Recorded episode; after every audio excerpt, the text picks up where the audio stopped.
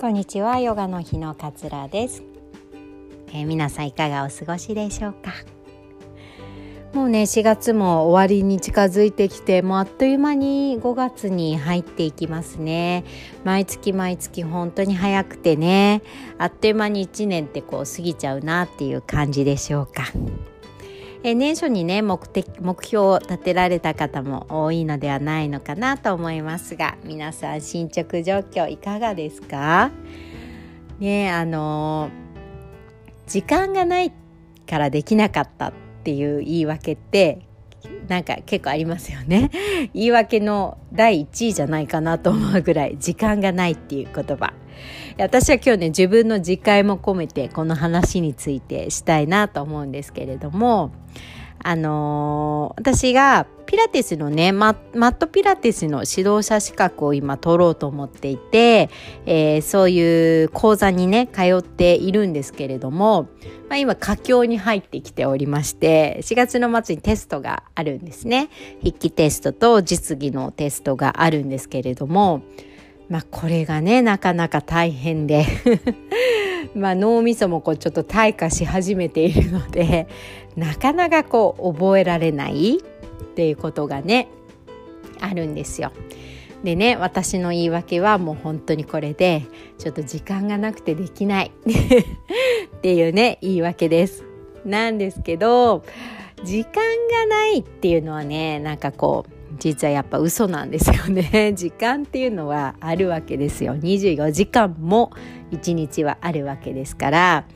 だから時間がないからできなかったわけではなくて意識をしてないからできなかったっていうね、えー、ところなのかなというふうに、えー、反省を込めてお話を、えー、しております。っていうのもね、あの、結構ね、覚えることがたくさんあるんですね。で、ムーブメントまあ結構80個ぐらいあるのかなあって、まあ、一つ一つの動きを覚えるのもそうですし、まあ、どこにねこう効くのかどういう筋肉とか、えー、どういうところにどういう関節とかに効くのかみたいなのを覚えてそれがちゃんと指導できるように、えー、説明できるようにやり方を覚えてっていうようなね感じなんです。で座学は座学で結構まあありましてなんか 海外の人の名前ってすごい覚えにくくないですか？外国の方のお名前って。でそのピラティスさんってがねピラティス作ったんですけれどもその、えー、弟子たちの名前も覚えなきゃいけないんですが、まあ、8人ぐらいいるのかな？まあ当たり前なんですけど皆さんね海外の方なので英語なんですけどもうこれが全然覚えられなくて。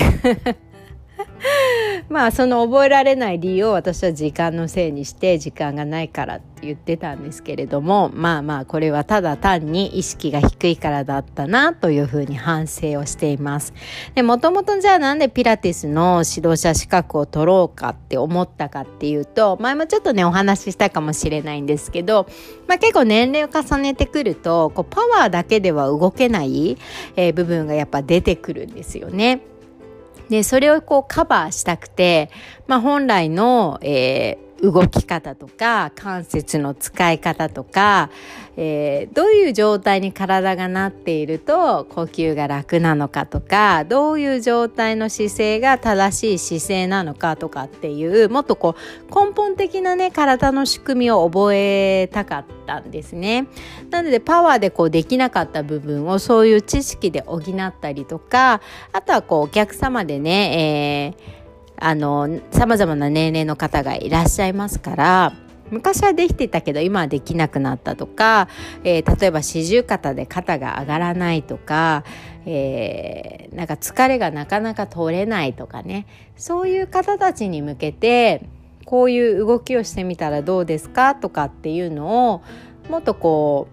うリアルに、えー、ここがこうだからこういう動きがいいんですよとかっていうようなお話をしたかったんですよ。でねそれをこうお客様に喜んでもらって客様の喜びを自分の喜びとしてね感じたいなと思ってそのピラティスの指導者資格を取ろうというふうに思ったんですね。でヨガでもねもちろん解剖学とかっていうのはやりますので、まあ、知識はね、えー、ある程度は持っているんですけれども、まあ、いつもと違ったねアプローチからもう一つ知識を増やすっていうのもいいのかなと思って、えー、今年入ってからねそういうスクールに通っている次第なんですが そのね本来のこう目的っていうのをちょっとこう見失っていてねテストに合格するのが大切みたいな感覚にやっぱなってきちゃうんですよね。でも本来の目的を意識して体の動き方使い方をしっかり学びたい。それをお客様満足につなげたい。で自分の成長につなげたいっていう意識が先にこう来て意識し続けることができれば絶対自分で時間は取れるんですよね。例えばそのもうお風呂に入る10分とかでもいいからその間に覚えるとかえ朝の20分少しね娘が起きる子供が起きる前までに勉強するとかね。まあ意識さえすれば時間っていうのはきっと取れて勉強できるんですよねだからその本来の目的をこう見失っちゃうとね時間がないってことをどうしても言い訳にしがちでこう逃げ出したくなっちゃうっていうようなところがあるのかなと思って、まあ、次回を込めてね今日はこういう話をしております皆さんの中でもねこう目標を立てられて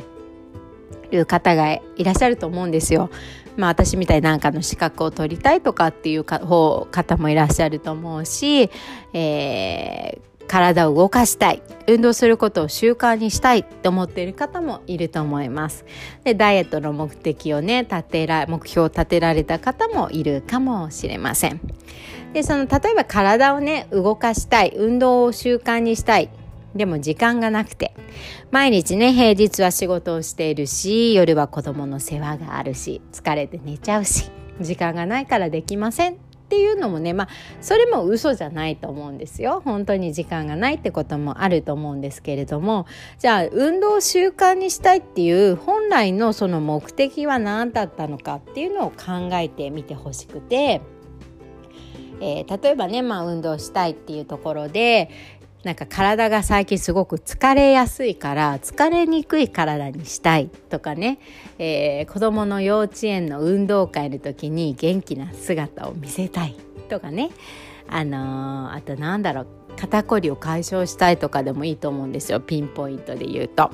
あとはまあ運動して、えー、体重を減らしたいとかもあると思うんですけど、まあ、健康にねこの先長くいたい、えー、生き生きやすい体をにしたいとかね、いろいろあると思うんですけどその本来の目的を意識し続けることができればきっと本当に10分ぐらい時間を見つけてスクワットをするとか、えー、階段を上ってみるとかいつもエスカレーターとかを階段で上ってみるとかね。できっとできると思うんです。少し10分だけストレッチをするとか。なので意識し続けることで時間が取れるやれるってことが生まれてくるのかなっていうふうに思います。なのでこう見失っていることがあるんであれば本来どうしてそれを叶えたかったのかっていう目的をもう一度一からねこう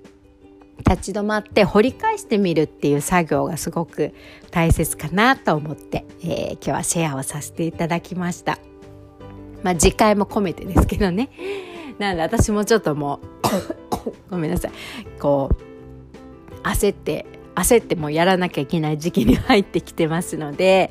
まあ、これから毎日こう意識し続けてやる時間を、えー、実行するね、えー、力を身につけていきたいななんていうふうに思っています。なんかね一緒に資格とか取ろうと思って頑張っている方是非一緒に頑張りましょう。